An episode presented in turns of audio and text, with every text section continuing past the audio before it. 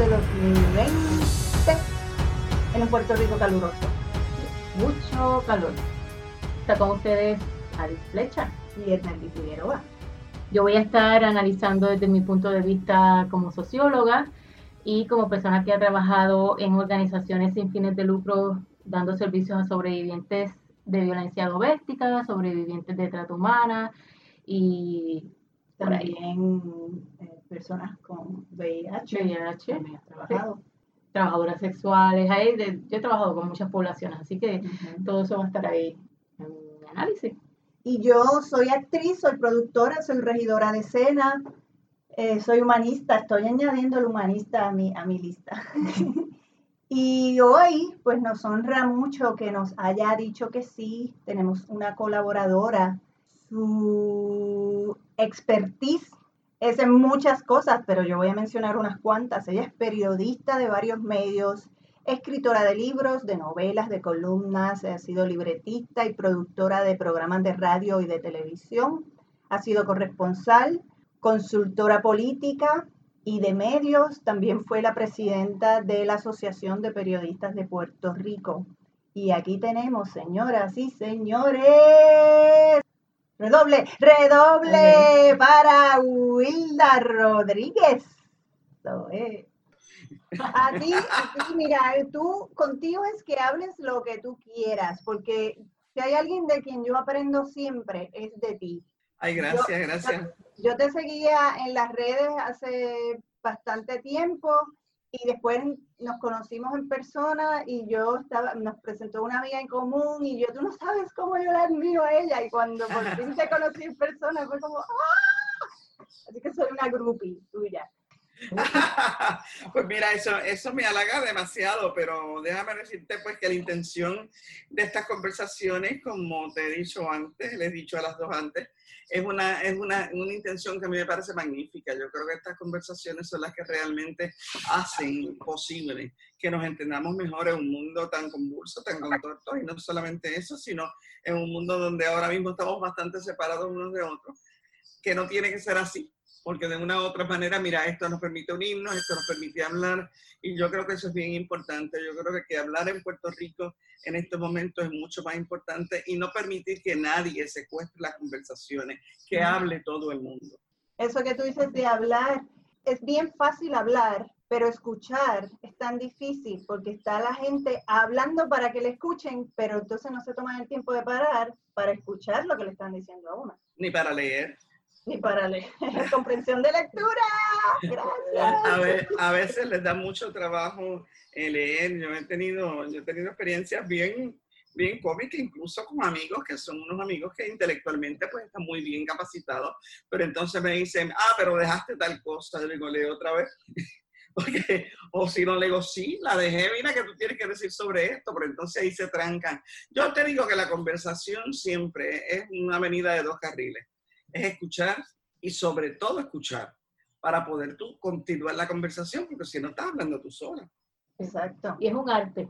La verdad que para mí conversar es poder hablar con alguien, aunque sea disidente, las ideas sean del, muy distantes, pero yo creo que, es un arte poder eso, escuchar y articular después algo coherente y, que siga la conversación. Mira, yo he escuchado conversaciones en lo que una persona eh, va a decir lo que quiera decir y por más que la otra persona esté argumentando bien, no la está escuchando, por lo tanto no le sigue el hilo de la conversación y simplemente está en su propio monólogo. Y esas conversaciones no valen la pena porque realmente, o sea, no es lo que tú quieres escuchar, es lo que la otra, la otra persona quiere escuchar. Y, y entonces tienen que darse esa oportunidad unos a otros. Y yo creo que eso es una de las cosas que más falta en nuestra sociedad, que todo el mundo quiere decir su parte y no siempre no siempre quieren compartir con otras personas lo que otras personas tienen que decir, sino simplemente decir lo que ellos quieren decir.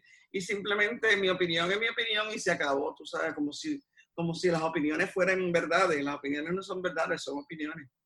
Yo, yo digo que yo, que yo soy un libro semiabierto porque yo dejo que la gente conozca de mí lo que yo quiero que conozca, pero también yo soy amiga de gente con la que yo no comparto opiniones, pensamientos ni ideologías. Y entonces el, otro día alguien escribió eh, si eres PNP, tienes un tipo de retraso, una cosa así. Y yo puse a esa persona en cintura diciéndole, eh, mira, no porque alguien sea de tal o cual partido tiene tal o cual adjetivo o característica. Mi madre es del Partido Nuevo Progresista, mi padre lo era, varias gente de mi familia lo es. La familia, en nuestra familia hay de todo. Eh, claro, entonces tengo amigos amados que también este, están en ese partido. Que, que es esta cosa de encajonar a la gente es el perfilismo, es perfilismo, es lo que llaman en, Estados Unidos, lo dicen en Estados Unidos y en el mundo entero también en inglés se le dice profiling. Es cuando tú haces un perfil de una persona y las personas como que no se pueden salir de ese perfil. Yo para mí eso en términos, de, en términos políticos, eh, esto está bien cuando tú estás bregando con un político de carrera, pero cuando estás bregando en relaciones personales, el profiling es, es bastante estúpido porque eh, realmente, no sé, es como tú dices, en la familia de uno uno tiene de todo, de todo, de todo, a mí y por haber. Y yo te digo, eh, eh, a veces uno pues le da trabajo hasta hablar con la familia, porque no te voy a decir que no. Pero sin embargo siguen siendo familia. Y tú lo sigues queriendo. Y tú lo sigues escuchando porque quieres ver por dónde van. También. Algunos cambian, otros no cambian. El otro día Graciela y yo estábamos diciendo lo contentas que nos sentíamos de la conciencia que tienen nuestros sobrinos. Y nosotros a veces decimos, fíjate, todos tienen una conciencia que, realmente eh, nos hace sentir orgullosa de haber compartido con ellos durante tanto tiempo. Porque, vuelvo y te digo, ahí es donde está todo, el compartir, el dialogar, el permitir escuchar a los demás, el permitir que reaccionen, el permitir que les dé coraje, que les dé rabia contigo, el, que, el aceptar una de las cosas que la gente no acepta mucho y se los digo, es aceptar las contradicciones. Todos tenemos contradicciones. Todos hemos cambiado de opinión en algún momento. Y entonces la gente no acepta eso. Tú tienes que estar ahí como ese, en esa fila india. Y no es así, tú sabes, uno tiene que, dejar, que ser un poco más flexible y tiene que ser un poco más amable consigo mismo y con los demás. Claro, hay que ser consistente, pero hay que ser contradictoria. La consistencia en los principios. Hay unos principios que son principios y hay otras cosas que son ideas. O sea, tú en, tus principios, pues yo creo que es mucho más eh, fácil y difícil al mismo tiempo ser consistente, porque son unas cuestiones de principios con las que tú vives, con las que tú tienes que vivir contigo mismo. En la cuestión de ideas, mira, las ideas cambian y las ideas, las ideas cambian como cambia el mundo, porque lo mismo que eh, lo que era, pues vamos a ponerle el racismo, hace, hace para los años 40 y 50 en los Estados Unidos, por ejemplo. El racismo era una cosa que, que uno la ve desde ahora y dice, ¿cómo es posible que eso haya podido existir? Y sin embargo, eso ha cambiado y ahora hay otro tipo de racismo que tampoco debería existir. Pero ese tipo de racismo ha cambiado. O sea, realmente tenemos que ir con los tiempos y tenemos que ir entendiendo todo a medida que ocurre. No podemos pretender eh, desde una posiciones faraónicas, poder decir, ah, esto fue así, seguirá siendo así, no. Hay cosas que cambian, hay gente que cambia, hay gente que cambia. Yo el otro día, mira, ya que estamos hablando de todo como los locos, yo tengo un gran amigo que fue uno de los machistas más grandes que yo he conocido en mi vida y sin embargo ha, cambiado de una forma tal que yo lo tengo que reconocer y lo reconocemos las amigas que estamos a su alrededor, lo reconocen las personas que se relacionan con él. Y entonces uno dice, pues, ¿por qué tú no le vas a dar esa misma oportunidad de cambiar a otros? Pues también uno se la da. Ahora, eso no quiere decir, eso no quiere decir que tú delegues tus principios o que tú rindas tus principios hacia lo que es el machismo, hacia lo que es la, hacia lo que es la homofobia, todas las cosas que nosotros tenemos guardadas como principio. No quiere decir que tú las cambies. Tú lo que flexibilizas es tu idea hacia los demás, tu trato hacia los demás. Pero en el intercambio de ideas es donde tú te das cuenta. Tú te das cuenta hasta cuándo puedes llegar, hasta dónde puedes llegar. A veces no puedes.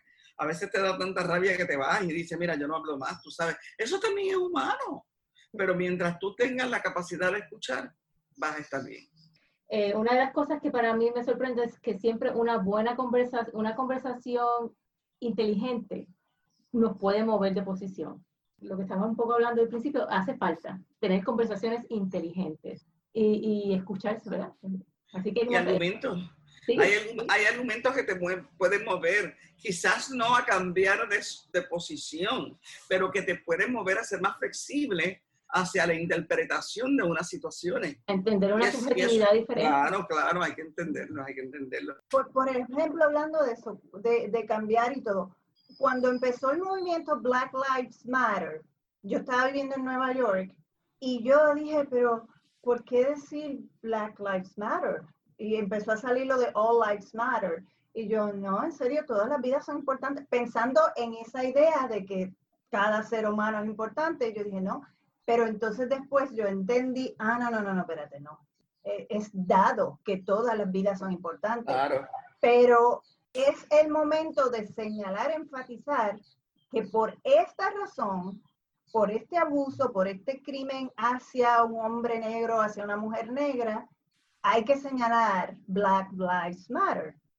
Y entonces ahora volvió a explotar porque ha sido lo mismo. O sea, yo recuerdo cuando Rodney King allá en California y, y, todas las protestas que hubo. Y, y, eso era para pensar, esto nunca va a volver a pasar. Y estamos en el 2020, Aquel fue en 90, 1990, ¿tú recuerdas? 99, 98. 99, 98, 99 por ahí, sí. 2020, aún estamos en esto. ¿Cómo tú ves eso, lo que ha pasado con esto, George Floyd? Mira, yo, yo te voy a decir a ti algo que a mí siempre me ha parecido graciosísimo de esos argumentos. Esos argumentos donde la gente dice, ah, no, pero es que todos. Mira, es como cuando hablamos de, ¿Tú te acuerdas lo que era, cómo es que se llamaba en español, en, los programas de oportunidades eh, igual, igualitarias en las universidades, ah, donde hacían cuotas para eh, eh, estudiantes negros, cuotas para estudiantes latinoamericanos, para estudiantes puertorriqueños? Yo decía, ah, eso es innecesario, ¿por qué no hacen cuotas para estudiantes blancos? ¿Por qué? Porque con ese tipo de argumento lo que tú haces no solamente es minimizar la lucha de las personas que todavía tienen que luchar por sus derechos, minimizarla y desviar la atención sobre la realidad. Cuando tú dices Black Lives Matters, eh, lo dices porque realmente quienes han estado en más peligro de perder su vida precisamente frente al discrimen, frente al prejuicio, quienes han estado más peligro de perder su vida son los negros. Por lo tanto, ellos tienen toda la razón en ocupar el espacio y decir, mira, mi vida vale. Y cuando tú dices Black Lives Matter, sí, tú estás diciendo todas las vidas valen, pero estás partiendo de las vidas que menos valor han tenido ante la sociedad en general. Por supuesto, es completamente válido. Y yo creo que el hecho de que algunos quieran argumentar en contra del uso de estas separaciones idiomáticas en términos de, de eso, de igualdad, en términos de las mujeres. Cuando hablamos de las mujeres, todo el mundo dice, ah, ¿Por qué las feministas? ¿Por qué tienen que estar defendiendo? ¿Y por qué no defienden los derechos de los hombres? Oye, porque los hombres tienen todos los derechos defendidos por la sociedad.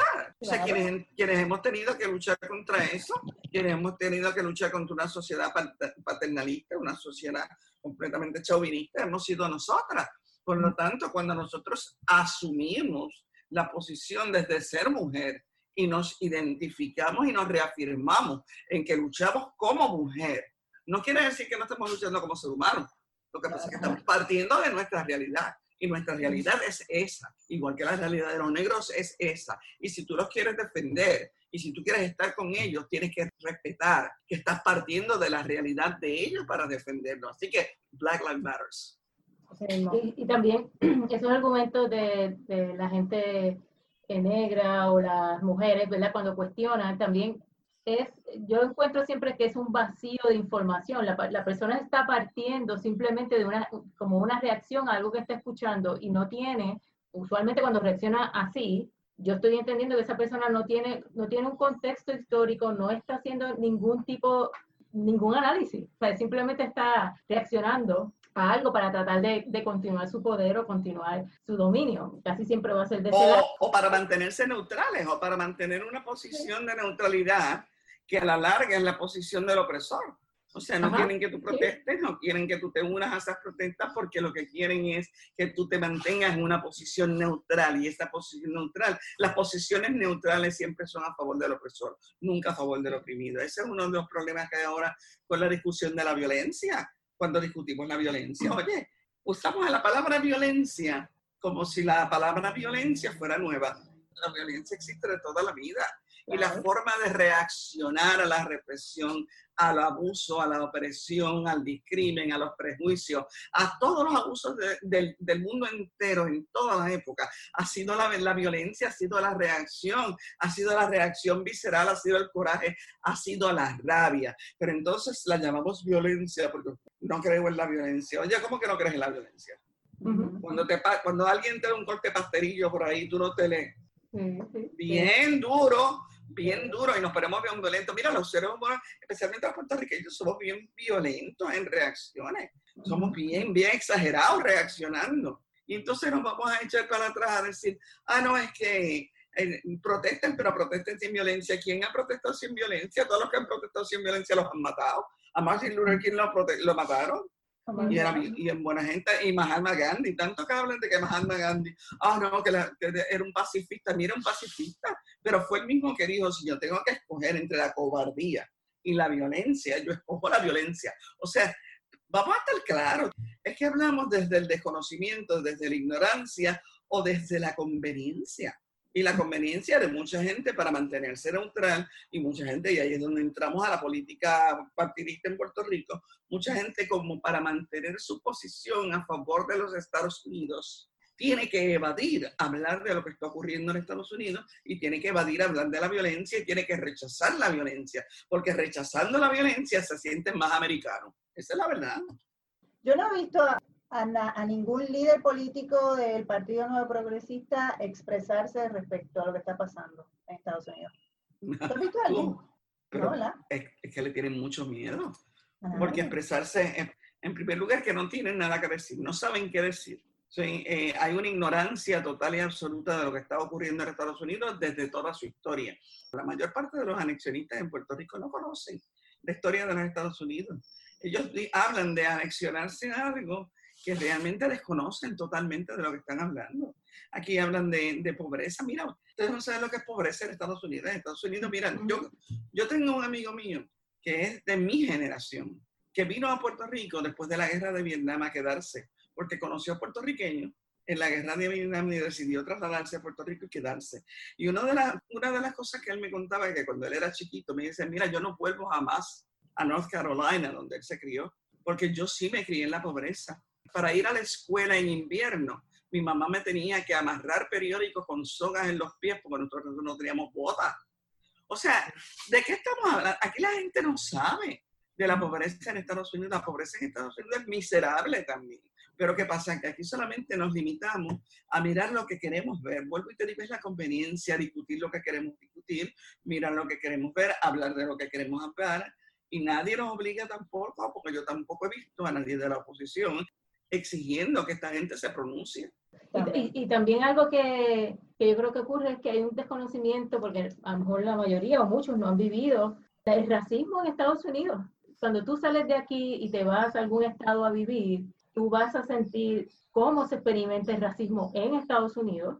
Eh, aún tú hayas estudiado, mi inglés no es el mejor, posiblemente si alguien habla mejor inglés que yo y se puede defender hablando inglés, pero como quiera, vas a caer en, un, en, cómo esa sociedad manifiesta su racismo. Y parte de esa manifestación de racismo es en contra de nosotros como latinos, eh, como puertorriqueños, en el saco que ellos nos, nos coloquen. Y hay que vivirlo para uno poder entender, ¿verdad?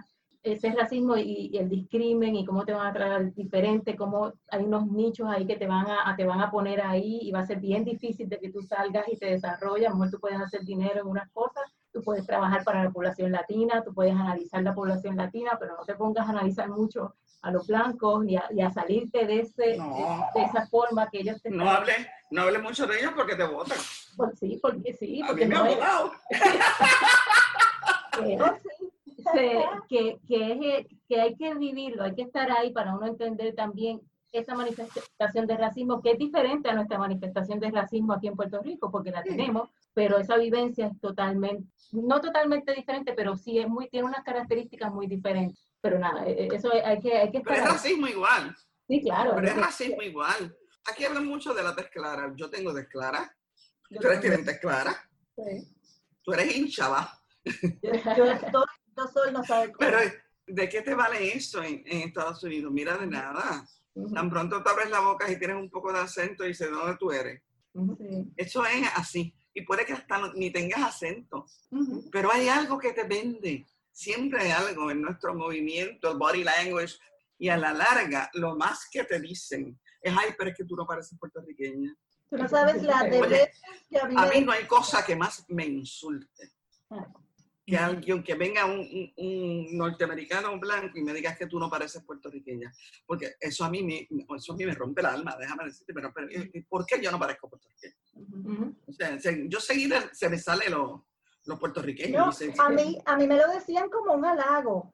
Ellos creen que te están halagando. Parece puertorriqueña. Yo, Mira, yo vivía, yo vivía en, un edificio en el Upper West Side, donde prácticamente todos eran judíos. Y yo entraba al ascensor y me hablaban en Yiddish.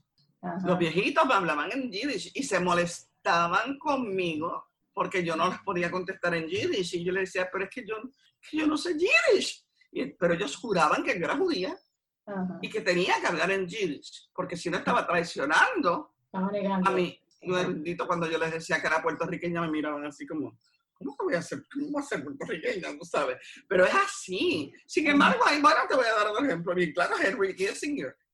Tú quieres un acento más pesado al hablar que el de Henry Kissinger, pero es un privilegiado. ¿Por qué? Es blanco. Porque es judío también ha sido privilegiado por ambas cosas. Yo me maten. Ah, yo en Puerto Rico eh, no he experimentado ningún tipo de prejuicio racial. Cuando yo vivía en Estados Unidos, yo experimenté prejuicio por ser latina.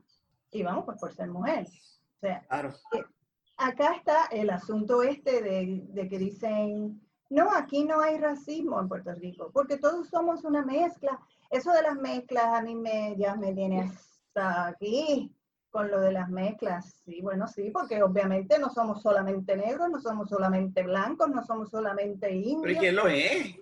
Por eso, y entonces es esta cosa de, no, no, este, no, aquí no hay racismo. Y, y a mí me, me prende en candela, yo digo, yo no, ¿por qué no pueden entender?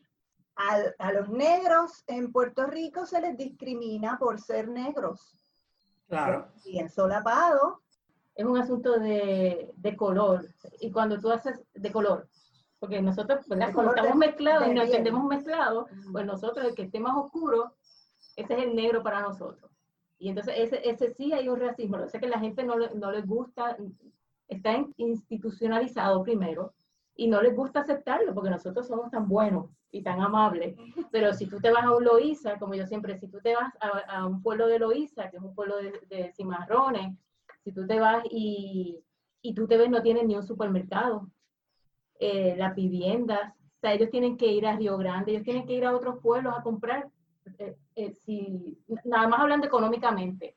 Yo trabajé dos años y la, la, los estudiantes de, de, las escuelas en high school, de la escuela hay una, no podían hacer su práctica, se les hacía bien difícil hacer práctica en Loíza porque no había dónde. O sea, no había una institución, no había otro, un lugar de, de, trabajo que ellos pudieran hacer práctica, tenían que ir a otros pueblos. Pues tú me dices a mí, eso es, racismo, para mí es, es, claro y contundente. Eh, y también si tú, ves, si tú haces un análisis de las posiciones de poder de los secretarios, los secretarios, por ejemplo, en el gobierno, ¿cuándo tú has visto un secretario negro, fenotípicamente, eh, de tez negra? Eh, sí, no ha habido, no ha habido. Víctor Rivera fue un secretario del trabajo. Es el único que, que, yo me recuerdo. negro que Víctor es el único, es el único eh, que yo he visto, es el secretario de Trabajo. Eh, ¿Cuál es el nombre? Víctor Rivera, Víctor Rivera. Víctor Rivera. es, el único que yo he visto, de mi recuerdo. Yo no he visto otra persona en, en, esas posiciones de poder, jerarquía de poder en el gobierno. No ha habido, no ha habido, Menegil, no ha habido gente, ha habido negros, de, negros en, en posiciones de, de secretario, no ha habido ninguno que haya sido gobernador, por ejemplo. Eh, difícilmente pues te encuentres eh, alguno que haya estado al nivel de, oye, no recuerdo ningún comisionado residente negro, por ejemplo. El comisionado, el único que fue candidato a comisionado residente negro fue Cox Salomar y por supuesto lo ganó. Este, pero ciertamente aquí hay un racismo y hay un racismo que está bien, pero bien institucionalizado y hay un racismo que está bien rampante en la calle, tanto como en las instituciones, y negarlo, o sea, es negarnos a nosotros mismos, una realidad, pero tendemos a negarnos las cosas que no queremos ver. Y ese estado de negación se está viendo en estos días bien claro en las redes sociales, por ejemplo, toda esa gente que tiende a desviar el tema un poquito del racismo, es que no es que no somos racistas, es que cuando nosotros nos referimos a los blancos, nos referimos a los blanquitos. Mira, a los blanquitos, ponle como tú quieras llamarle, blanquitos, riquitillos, como enmienda, por lo regular tienen un, perfil de esa persona. Y es raro que tú me digas, ah, esa persona es un negro educado con dinero. No, a esa tú no le dices blanquito. A ese tú le dices o riquitillo, o le dices come mierda, o le dices Oreo cookie.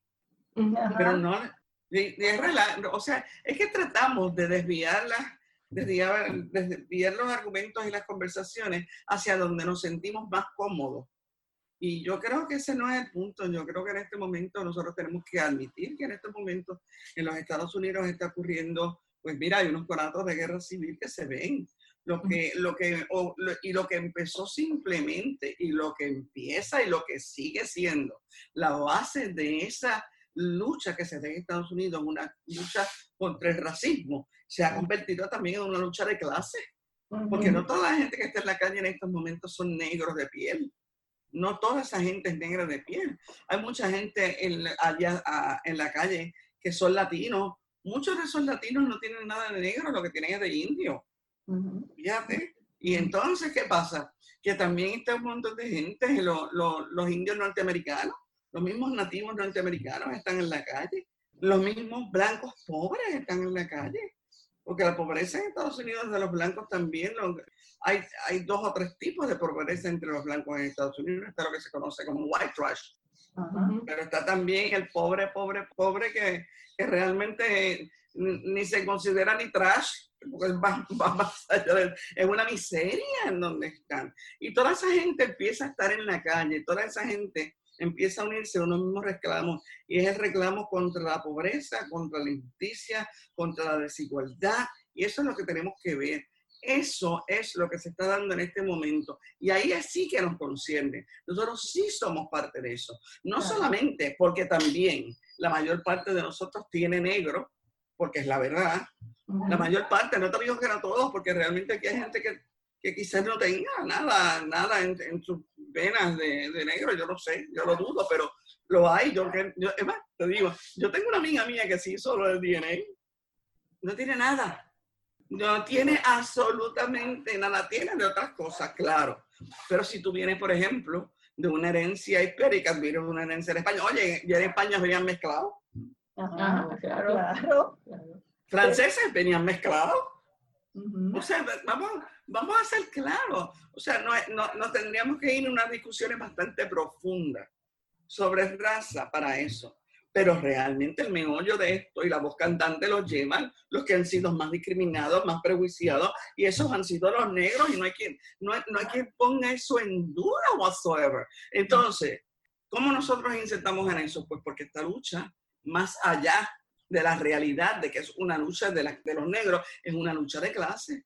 Y es una lucha de clase donde ya estamos todos metidos ahí dentro, todos los oprimidos. Y tú quieres más opresión que un pueblo que ha sido colonizado por más de 500 años, que llevamos 120 y pico de años bajo el gobierno de Estados Unidos y ahora mismo nos están diciendo, el, el Tribunal Supremo acaba de decir que seguimos siendo un territorio que ni siquiera tenemos que llevarnos por la misma constitución que se lleva a los otros estados. O sea, es que, es que vuelvo y te digo, es que la conveniencia de la narrativa y la conveniencia del discurso depende de quién la traiga. Pero nosotros ahora mismo, toda esta lucha que se está dando en Estados Unidos es nuestra lucha también, porque nosotros somos parte de los oprimidos. Y como parte de los oprimidos, tenemos que estar al frente en esa lucha con todos ellos, con todo lo que están ganando allá. Y además de eso, tú sabes que más de la mitad de los puertorriqueños viven en Estados Unidos. Oye, el que sepa eso, tiene que saber que más, más de la mitad de nuestra nación ahora mismo está también sujeta a estar en una posible guerra civil, está en las calles ahora mismo, peleando. ¿Por qué nosotros nos tenemos que quedar callados? ¿Por qué no tenemos que asumir posición? ¿Por qué queremos que seguir pensando que esto es algo que pasa a 1.200, 2.000 millas de aquí? No es así, es algo que nos corresponde, es algo que es nuestro. esa lucha es nuestra lucha también. Y tenemos que responder a ella con todo lo que tenemos. Y yo creo que eso es bien importante, eh, que, que se empiece a decir y que se empiece a discutir en donde no se discute, porque en las redes sociales se discute bastante, pero aquí hay sitios donde no se discute. Hay sitios donde realmente tienen aquel, aquel viejo mote de las barras en Puerto Rico, de aquí no se habla política ni religión. No, me, no me jodas, tú sabes. yo que digo sinceramente, yo creo que hay que seguirlo discutiendo, que hay que seguir eh, reconociendo lo que somos y reconocemos cómo somos parte de esa lucha, parte íntegra de esa lucha, de esa pelea, de eso que está ocurriendo ahí en los puertorriqueños, somos parte íntegra de eso. Voy a hacer una, una conexión ahí, no, no, es alocada, pero es como un poquito jaladita. Pero Aunque no, sea alocada. No alocada. Eh, ¿cómo, es, ¿Cómo esa discriminación eh, se ven cosas prácticas? Eh, yo creo que hay que empezar a hablarlo, por ejemplo, ahora mismo con lo de tan rápido y tan cercano como lo del COVID-19 en Nueva York los que estaban muriendo eran personas afrodescendientes, latinos, puertorriqueños.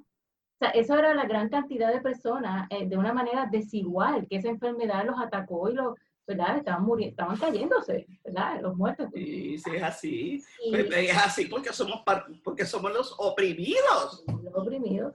Así que e, es como que si tú no estás entendiendo por el asunto de color de piel, tienes que entenderlo por, por la opresión, por otras desigualdades que se dan que nuestros eh, familiares o personas que están viviendo en Estados Unidos o nuestros amigos o, las personas que son de Puerto Rico que se mudaron por asuntos económicos lo están viviendo y lo están sufriendo.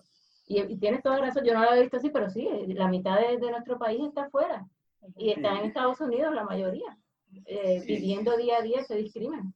Sueltos por el mundo, pero bien cerca.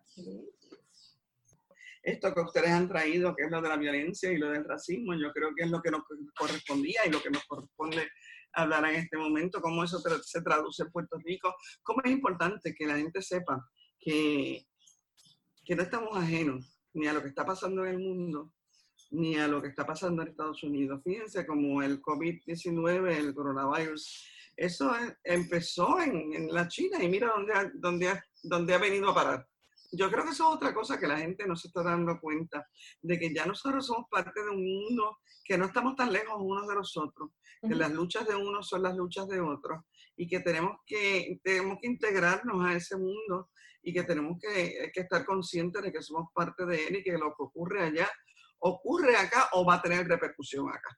Y eso, es, eso yo creo que es lo más importante en este momento, que la gente entienda que lo que está pasando ahora mismo en Estados Unidos es que es muy peligroso. ¿Eh? Se están corriendo unos riesgos muy grandes. Creo que ahora mismo el problema más grande que hay es la falta de liderato. Y no es la falta de liderato de un solo lado, es de los dos lados. En la calle hay una espontaneidad que todavía no ha sido canalizada. Y entonces, pues hay mucha gente que está criticando, pues, los saqueos, esto que lo otro, que para mí eso es, eso es una reacción natural de cualquier persona que se siente oprimida, tú rompes. Oye, cuando a ti no te da coraje, no te dan ganas de tirar un vaso contra el propio espejo de tu casa, claro. el propio, la propia ventana de tu casa. Oye, la gente tiende a racionalizar lo que, las cosas desde un punto de vista que, que realmente es totalmente irracional, porque lo racional es que reaccione.